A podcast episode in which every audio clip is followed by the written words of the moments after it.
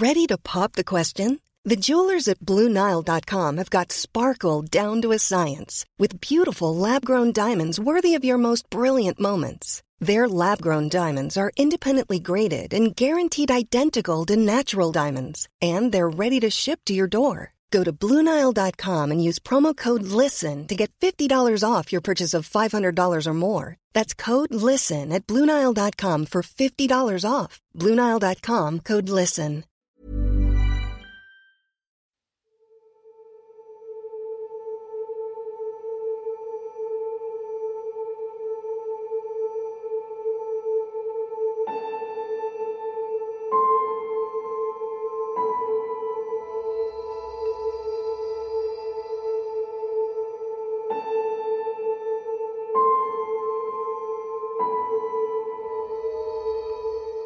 A principios de los noventas, Om Shinrikyo se comenzó a enfocar en crecer militarmente. Desde entrenar su propio ejército, adquirir armas y asesinar a sus enemigos. Shoko Asahara y sus seguidores se encontraban cada vez más y más cerca de desatar el Armagedón. Pero antes, tenían que crecer aún más y encontrar alianzas que les facilitaran conseguir su armamento. Esta es la tercera parte de Om.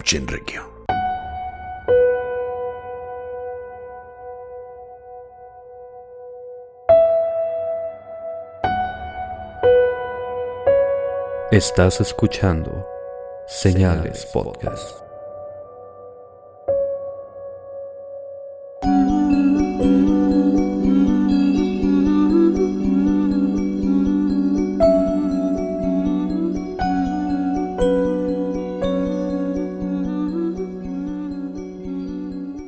Buenas noches y gracias por acompañarnos en un nuevo episodio de Señales Podcast.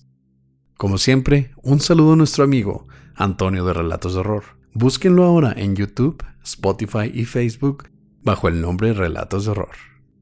Recuerden también escuchar a Generación N donde encuentran todo tipo de historias y de noticias sobre videojuegos, pasatiempos de la infancia y todo lo que nos gusta de esa cultura de ser nerds. Sobre todo porque tenemos un crossover con ellos. Así es.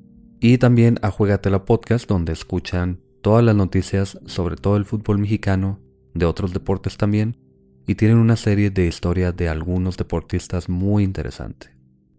Antes de comenzar, una disculpa enorme, ya se volvió un poco costumbre, pero algo tenemos, Oscar, estamos un poco salados de pronto. Yo creo que este es nuestro año, Pepe. Este va a ser nuestro año. Empezamos mal, empezamos con el pie izquierdo, pero tengo un buen presentimiento sobre esto. Sí, y qué mejor que comenzar el año con doble episodio el día de hoy. Y esta tercera parte de Om Rikyo se va a dedicar exclusivamente a todas esas alianzas que tuvieron que hacer para conseguir su armamento y comenzar con el Armageddon. Pero primero, algo muy interesante y algo que nos gusta mucho es que algunos de nuestros escuchas nos dieron datos muy interesantes sobre los episodios pasados y quisiéramos hacer algunas notas o, como quien dice, se conoce comúnmente como fe de ratas. Sí tenemos dos aclaraciones y estas son debido a Paulina de Santiago de Chile. Ella nos contactó por Instagram y fíjate que son dos cosas que yo por hacer el guion lo más sencillo posible no me gusta entrar en muchos detalles que a lo mejor no tienen mucha importancia, pero es importante mencionar esto también. El episodio pasado mencionamos, bueno, mencioné que el cloruro de potasio es un veneno o un ácido, dije. En realidad es una sal y de hecho es una sal que le puedes poner a la comida, se utiliza para personas que tienen problemas con el corazón. Pero si lo inyectas, si lo metes directamente al flujo sanguíneo, puede provocar un paro cardíaco, así que eso era lo que intentaban hacer los que mataron al activista. Y el botulismo dije también que era un virus, y esto lo dije sin pensar, simplemente era así como es una enfermedad o es causado por tal y todo ese rollo. Pero en realidad el botulismo es una enfermedad producida por la bacteria Clostridium botulinum y pues no es un virus. De todas maneras es una bacteria que generalmente se genera en latas que no están bien selladas y obviamente ellos la están utilizando para hacer un ataque terrorista. Pero en fin, no es un virus, es una bacteria. Gracias Paulina por tus aclaraciones. Les recordamos siempre que no somos expertos en el campo, no somos médicos, no somos criminólogos, No somos psicólogos, tampoco psiquiatras, solo somos unos fans del true crime, lo paranormal y el fenómeno ovni. Entonces cualquier aclaración que nos den es bienvenida. Así es. Pero ahora nos vamos con la tercera parte de Om Shinrikyo. Tired of ads interrupting your gripping investigations? Good news. Ad-free listening is available on Amazon Music for all the music plus top podcasts included with your Prime membership. Ads shouldn't be the scariest thing about true crime. Start listening by downloading the Amazon Music app for free or go to amazon.com slash true crime ad free. That's amazon.com slash true crime ad free to catch up on the latest episodes without the ads. Como ya mencionábamos, estas personas que vivían en este complejo comenzaban a morirse porque había accidentes, porque no comían bien, y Choco Asahara principalmente explicaba o quería de alguna forma justificar estas muertes, diciendo que la razón por la que estaban enfermos o se morían era porque los Estados Unidos rociaban armas biológicas sobre el campamento. Siempre quería echarle la culpa a los americanos porque muy pronto planeaba comenzar el Armagedón entre Japón y Estados Unidos. Que ya sabemos que esa guerra nunca termina bien. No. Así que naturalmente el grupo tenía que estar preparado para defenderse, no solamente contra los Estados Unidos, también contra los familiares que constantemente intentaban rescatar a sus hijos y hermanos, y la policía. Aunque se dice, y esto no lo pude confirmar, pero se dice que la policía en Japón, cuando va a hacer un tipo de inspección, cuando va a hacer algún cateo, sobre todo a una organización religiosa, ellos tienen la costumbre de avisar por adelantado.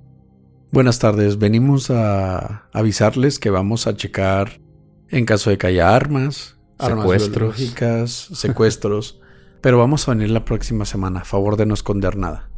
Sí, así. Te digo, no, no lo puedo confirmar porque no leo japonés y no estamos en Japón, pero tampoco lo veo tan lejos de la realidad porque en Japón es una cultura muy extraña. Muy, muy, honorable, muy organizada, muy propia y muy formal. Entonces no veo tan alejado que dejen en la casa de un violador asesino, ¿no? Oye, venimos a buscar cuerpos la próxima semana.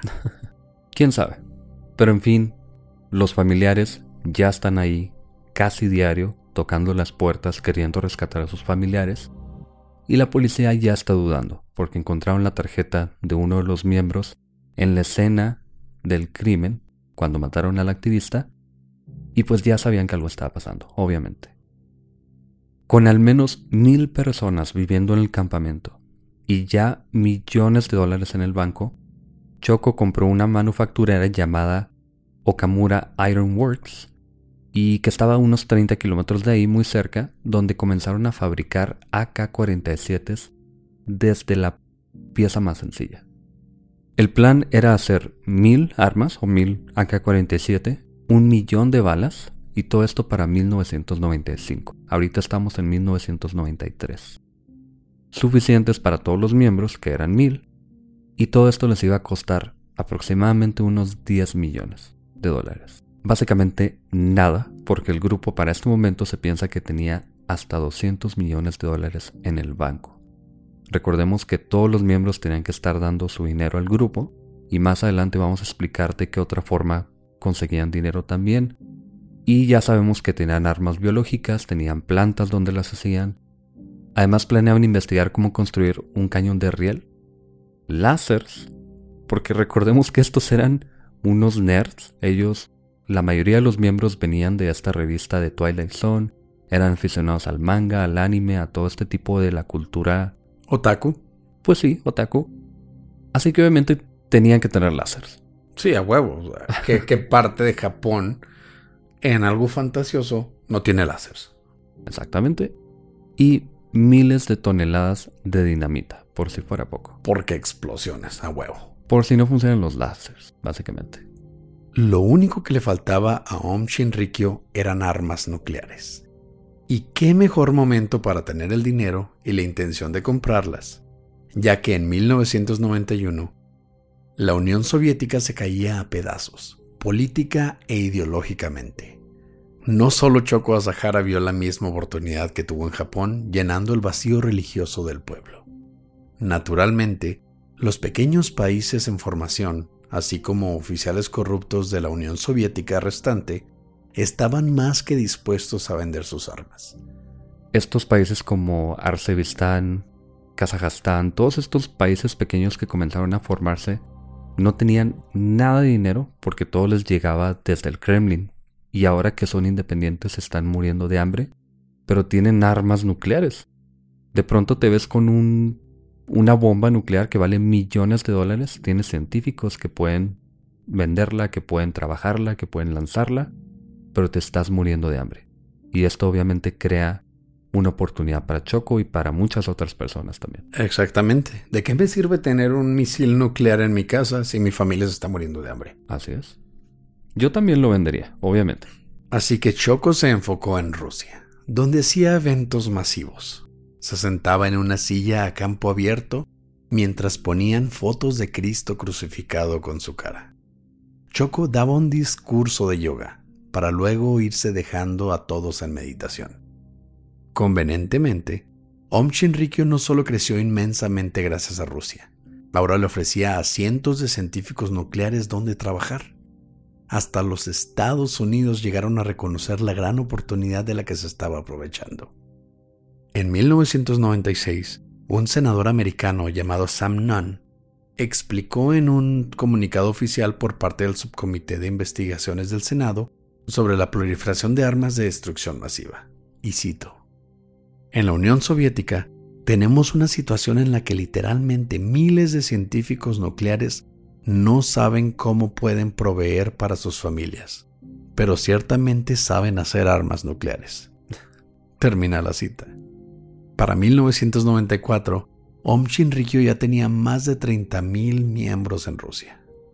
Como tú dices, Pepe, era gente que se estaba muriendo de hambre y lo único que sabían hacer era crear armas de destrucción masiva. Entonces, si yo llego con dinero ofreciéndote un futuro para ti y para tu familia, a cambio de lo único que tú sabes hacer, como tú dices, yo lo vendería. Sí, es que no hay de otra. Dejas de lado la moral, dejas de lado tu alianza con Rusia, que, bueno, la Unión Soviética que ya no existe, Rusia es un país completamente diferente, ya no te están apoyando, ahora eres miembro de un país al que ni perteneces, ni te está apoyando, ni nada, obviamente hay que vivir de alguna forma. Luego entra uno de los seguidores más cercanos y más importantes a Choco Asahara, Kiyohide Hayakawa. Él viajó al menos, al menos ocho veces a Rusia en 1994. En sus notas, ya cuando lo arrestaron, se encontraron diferentes precios para armas de todo tipo. El menor era de 15 millones de dólares para una bomba atómica. Recordemos que Om Chenrikyo tenía 200 millones de dólares.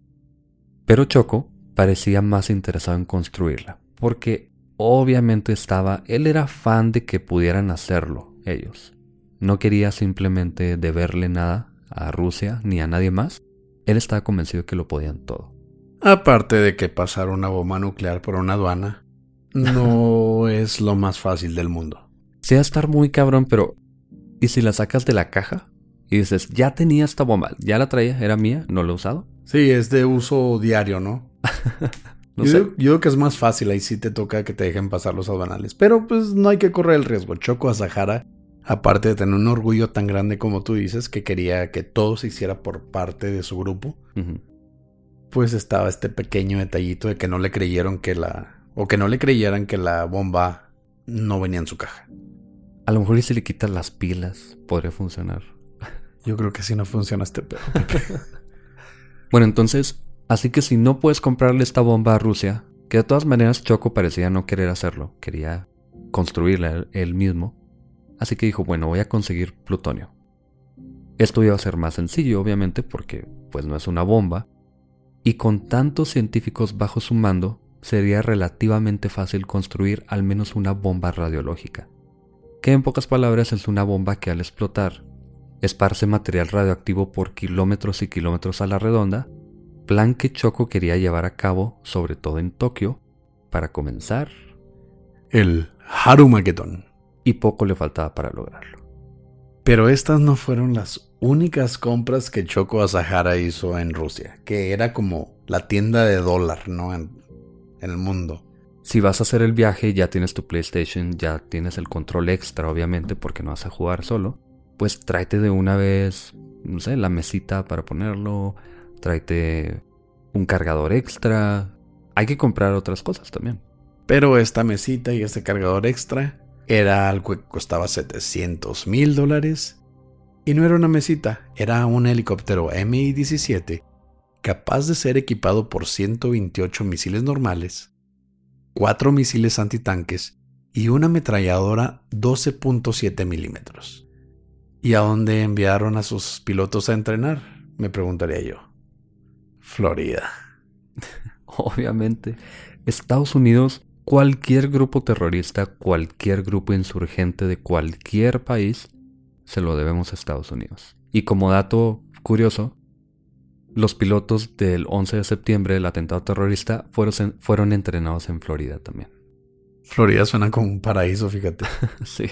Que es donde fue el último Super Bowl, al parecer.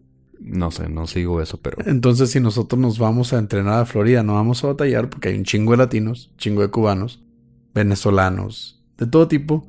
Entonces, yo creo que si hacemos nuestra secta de señalados, vamos a tener que entrenarlos todos en Florida. No suena mal.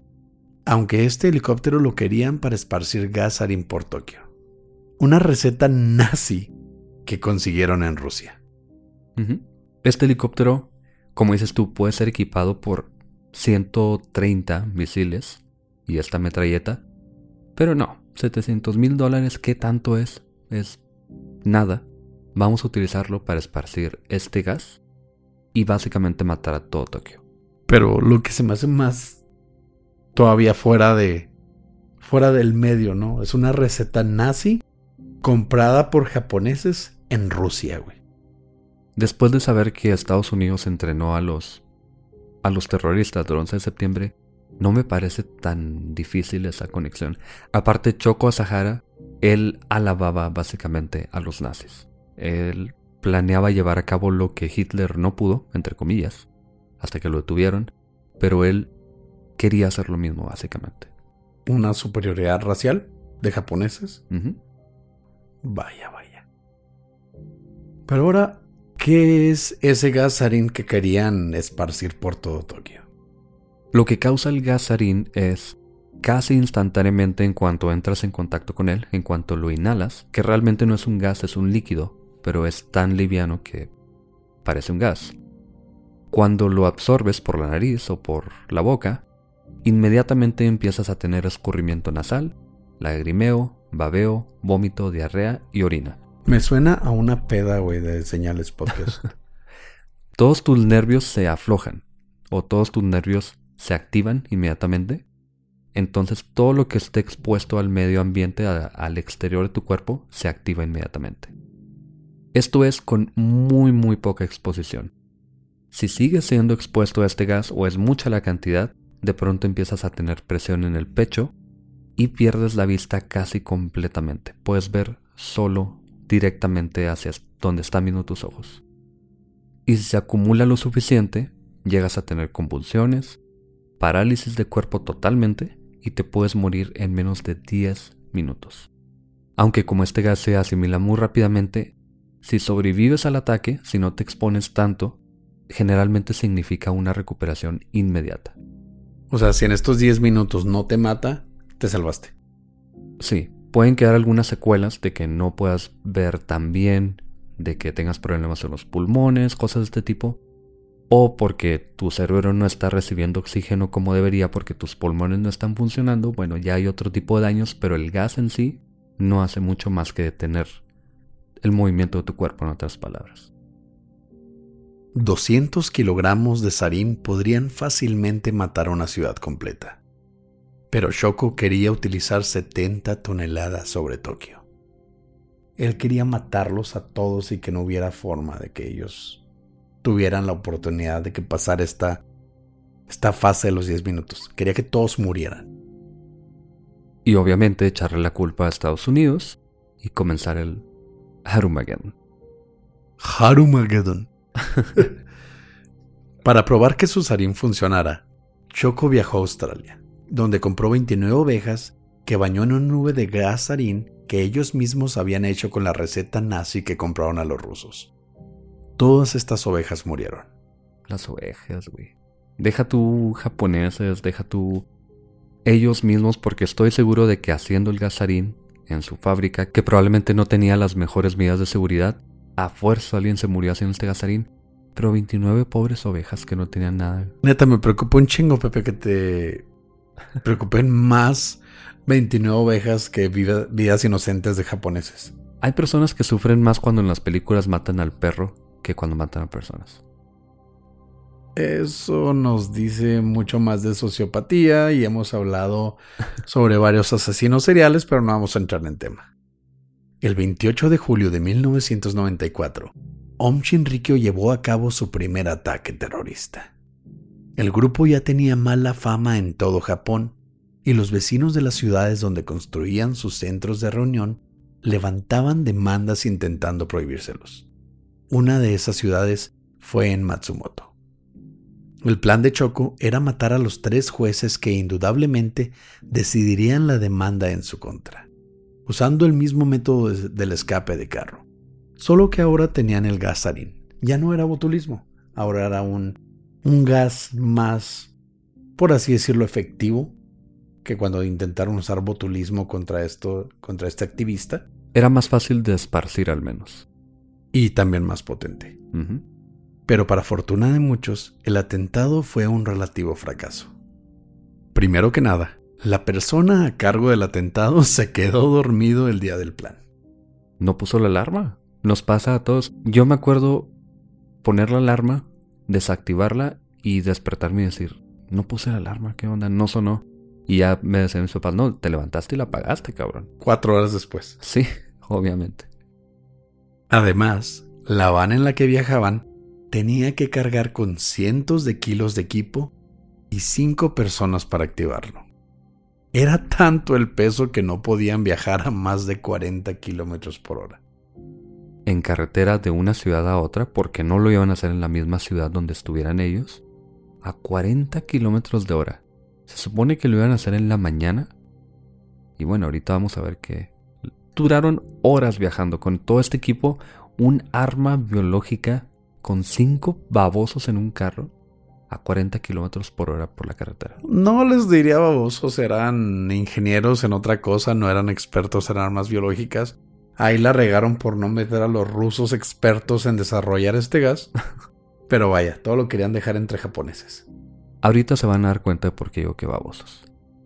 Ya cerca del edificio, a las 9 de la noche, cuando este atentado estaba planeado en la mañana, los miembros de la secta tenían que estacionarse del lado opuesto al viento para esparcir el gas sobre los dormitorios de los jueces. Pero al intentar comenzar la reacción, el equipo falló por alguna razón, liberando nubes de cloruro de hidrógeno dentro del automóvil. Es como un sketch de una comedia. Estás intentando matar a tres jueces y estás poniendo en peligro la vida de muchas personas porque vas a liberarlo básicamente al aire libre en la ciudad, esperando que se meta al dormitorio de estas personas y te sale mal y te estás envenenando a ti mismo dentro de la van con cinco personas. Parece una, una escena de los tres chiflados. Sí, exactamente. El plan era estacionarse justo al lado del edificio si el viento corría del este. Pero como el viento venía del oeste, se estacionaron al lado de unos apartamentos que serían rociados junto con los dormitarios. Ni modo, tenían que morir personas. Afortunadamente, bueno, no para ellos, el viento cambió de último momento. Aunque aún así ocho personas murieron y más de 500 personas resultaron afectadas, incluyendo los jueces, que no murieron, pero no pudieron continuar con la demanda. Aún así esto parece un golpe del destino, ¿no? Tal vez Shoko Asahara sí era el mismísimo nuevo profeta, el nuevo elegido, el nuevo Dios, el nuevo Buda. Porque no sé de cualquier manera cómo lo hicieron y todas las maneras que intentaron la regaron, la supercagaron, pero aún así impidieron que la demanda procediera. Pues sí. Bueno, Sí, realmente no, no hay mucho que justificar, obviamente. No voy a justificar como me dices que siempre justifico a los asesinos. Pero al menos no mataron a tantas personas. Pero estos güeyes no eran asesinos aunque quisieran. O sea, fue la suerte lo que mató a la gente. O sea, hay ocasiones en las que tú justificas a asesinos seriales porque algo le sale mal y matan a alguien y tú dices, bueno, pues esta persona mató a esta persona por esto. Pero estos güeyes, por más que quisieran matar, no quiero recordarte que en el segundo capítulo de esta serie no pudieron ahorcar a un cabrón entre ocho güeyes. El güey nada más se murió de cansancio. Sí. O sea, no pueden matar ni aunque quieran. Entonces esto fue pura suerte. Mala suerte para los que fallecieron, obviamente. Y esto que dice se comprueba una vez más porque el grupo otra vez salió bien librado.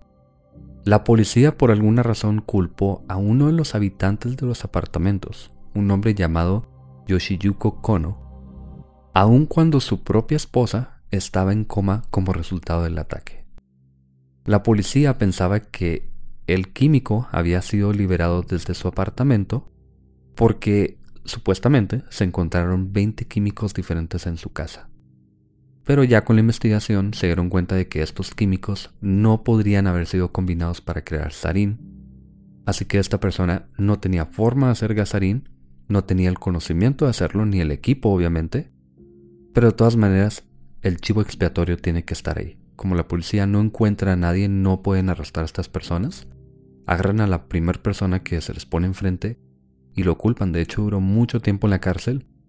Ya después cuando se dieron cuenta de que fue Om Rikyo por el atentado del que vamos a hablar en la última parte, que es el más grande, él empieza a llevar una campaña de, justicia en los, medios de Estados, en los medios de Japón, básicamente defendiendo a los miembros de Om Rikyo.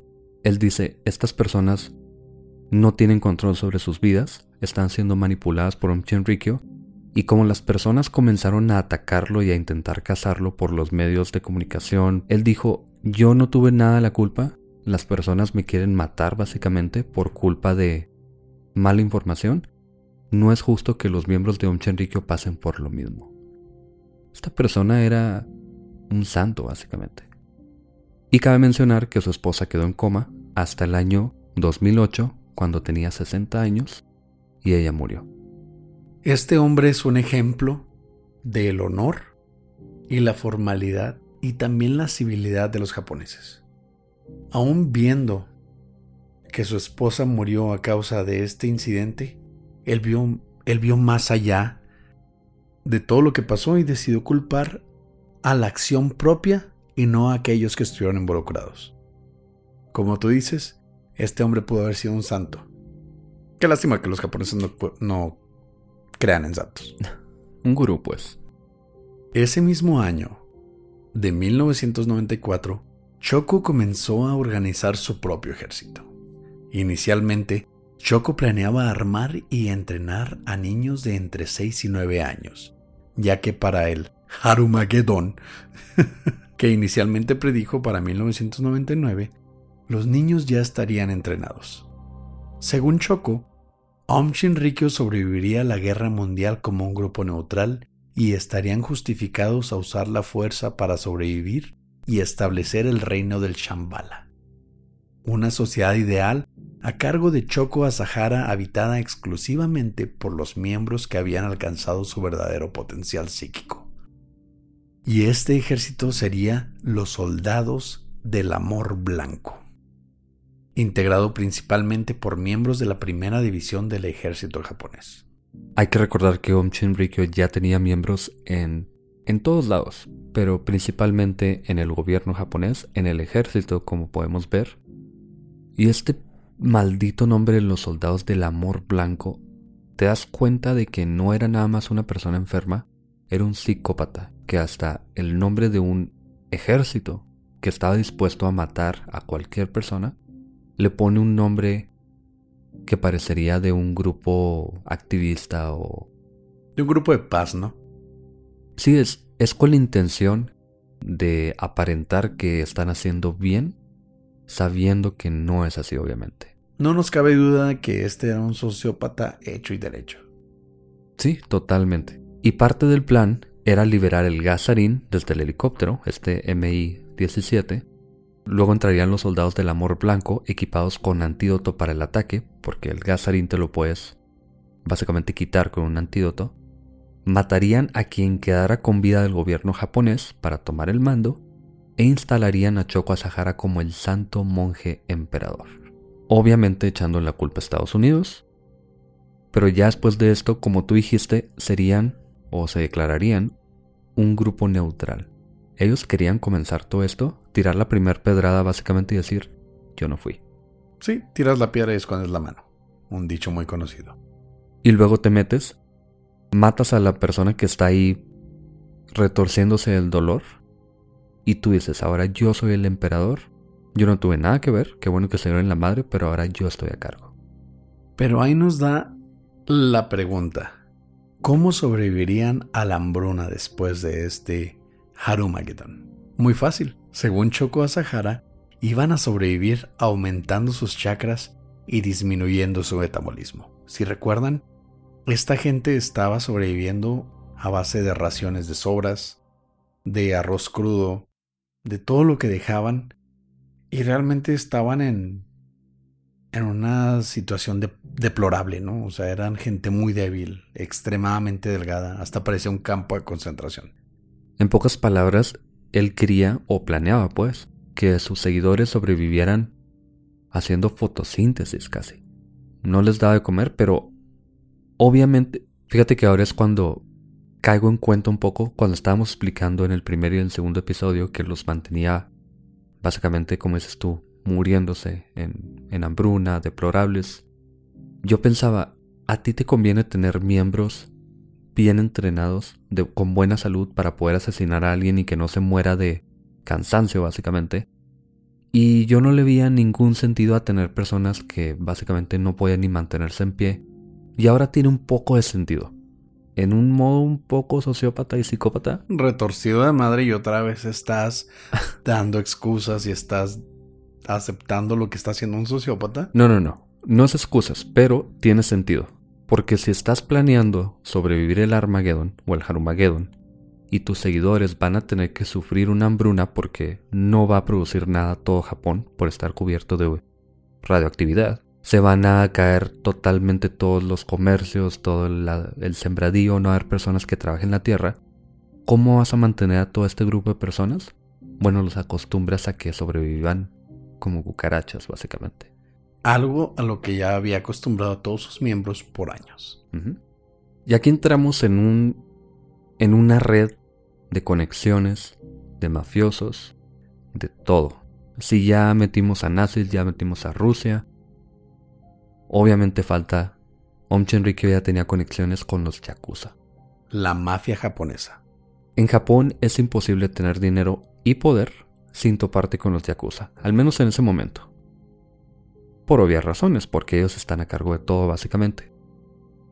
Pero se dice que Om era tan poderoso que supuestamente los yakuza visitaron el complejo de Om para intimidarlos, para que les dieran dinero pero los soldados del Amor Blanco, que eran miembros del ejército japonés, estaban tan bien entrenados que les proporcionaron una paliza. Y hasta los yakuza tuvieron que huir de Om Se convirtió en el grupo criminal más poderoso de Japón. De todo el mundo, de hecho. Como sea, uno de los jefes de seguridad a cargo de las conexiones con grupos criminales cayó de Nakata logró conseguir algunas armas para Om en parte porque la fábrica de AK-47 no estaba funcionando debidamente.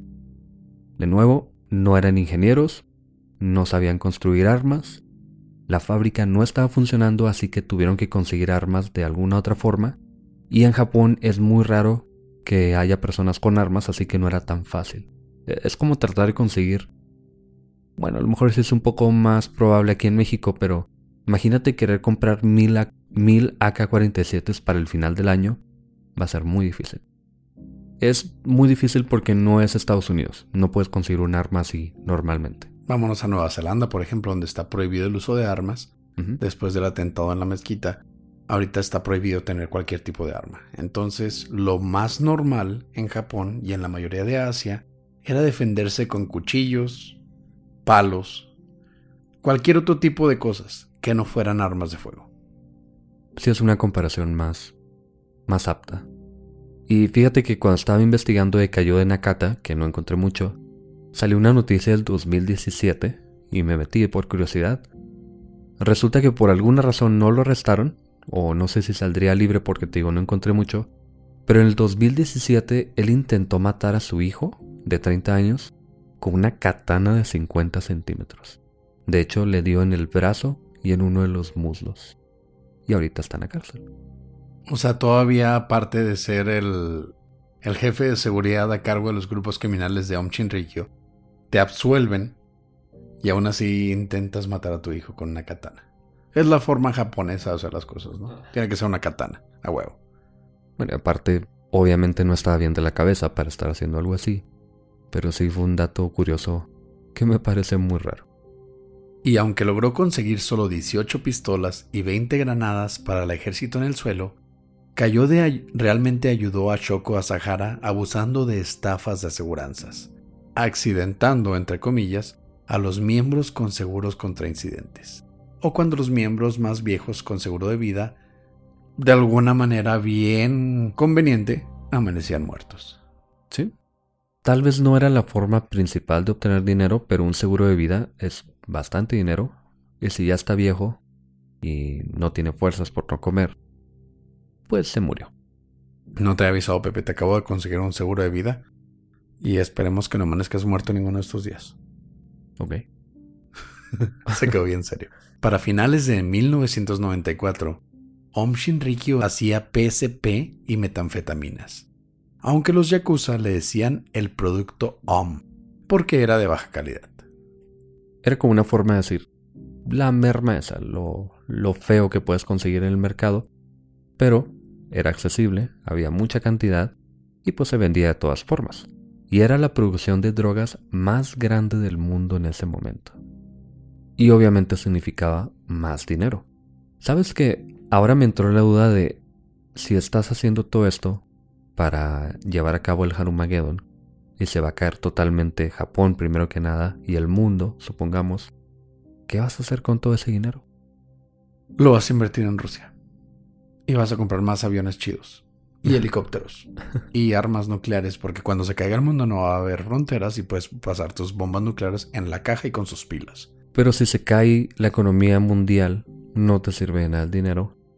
Pero probablemente Choco Sahara no estaba pensando en eso realmente. Estamos hablando de la persona que se hizo famosa por levantar sus caderas a un punto de que parecía que estaba levitando, que encontró la iluminación en una playa tomándose un daiquiri o una margarita después de que lo expulsaran de un templo budista, una persona que estaba medio ciega, que nada más aprovechaba de la gente que estaba completamente ciega. Todo esto tiene sentido en ese contexto. Ok, tal vez. A principios de 1995, de Nakata intentaba contratar a miembros de los Yakuza para llevar a cabo el llamado Día X, el inicio del Harumageddon pero no contaban con cometer un terrible error, que le daría razones suficientes a la policía para ir tras de ellos. Así que Om Shinrikyo, preparados o no, tendrían que adelantar el inicio del fin del mundo el 20 de marzo de 1995. En el siguiente episodio y el último, ya por fin, vamos a contarles qué es lo que pasa. Om Shinrikyo y Choco Sahara principalmente, ya estaban armados, ya tenían las conexiones, ya tenían las armas, ya tenían el ejército, están preparados para el Harumageddon, pero se tienen que adelantar. Y este ataque del 20 de marzo del 95, que es un ataque en el metro de Japón, es el evento terrorista más fuerte, más importante, más de mayor alcance hasta ese momento. Salió mal de todos modos, pero esto es lo que lleva a un Chinrikyo a caerse a pedazos. Gracias por escuchar Señales Podcast. Buenas noches.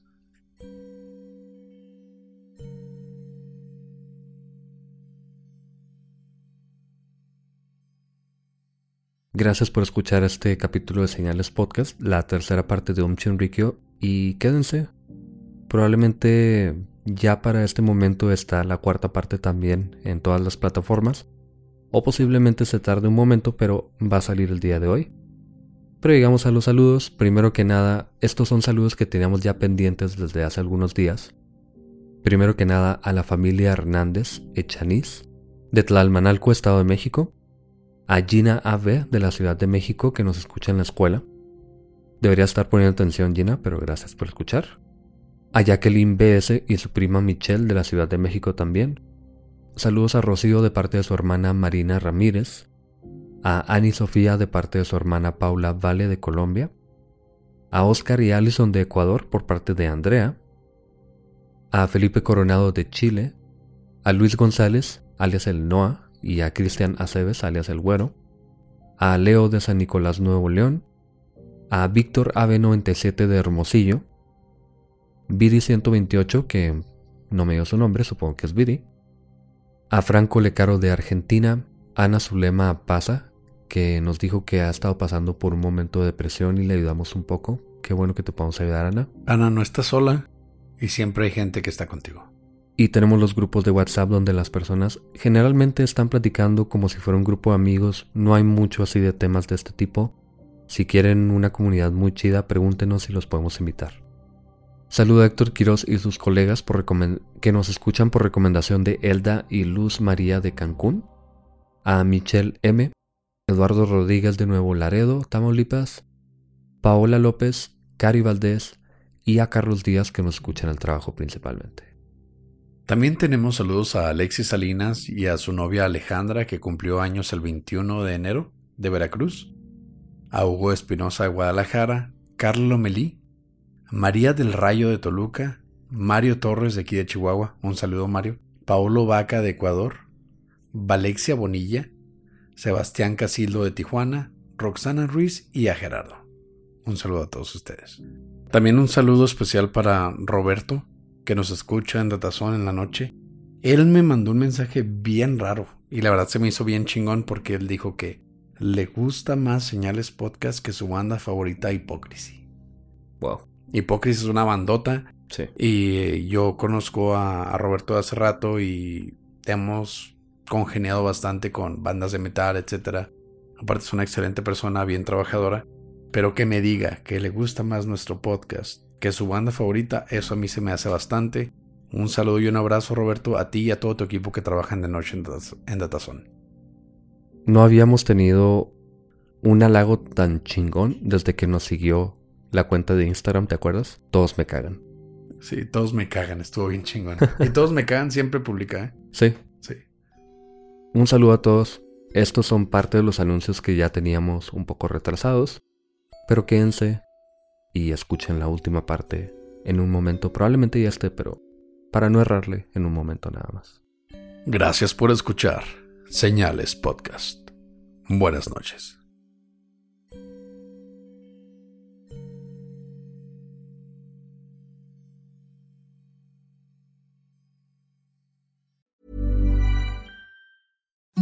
Imagine the softest sheets you've ever felt. Now imagine them getting even softer over time. That's what you'll feel with Bowl and Branch's organic cotton sheets. In a recent customer survey, 96% replied that Bowl and Branch sheets get softer with every wash. Start getting your best night's sleep in these sheets that get softer and softer for years to come. Try their sheets with a 30-night guarantee. Plus, get 15% off your first order at bowlandbranch.com. Code BUTTERY. Exclusions apply. See site for details.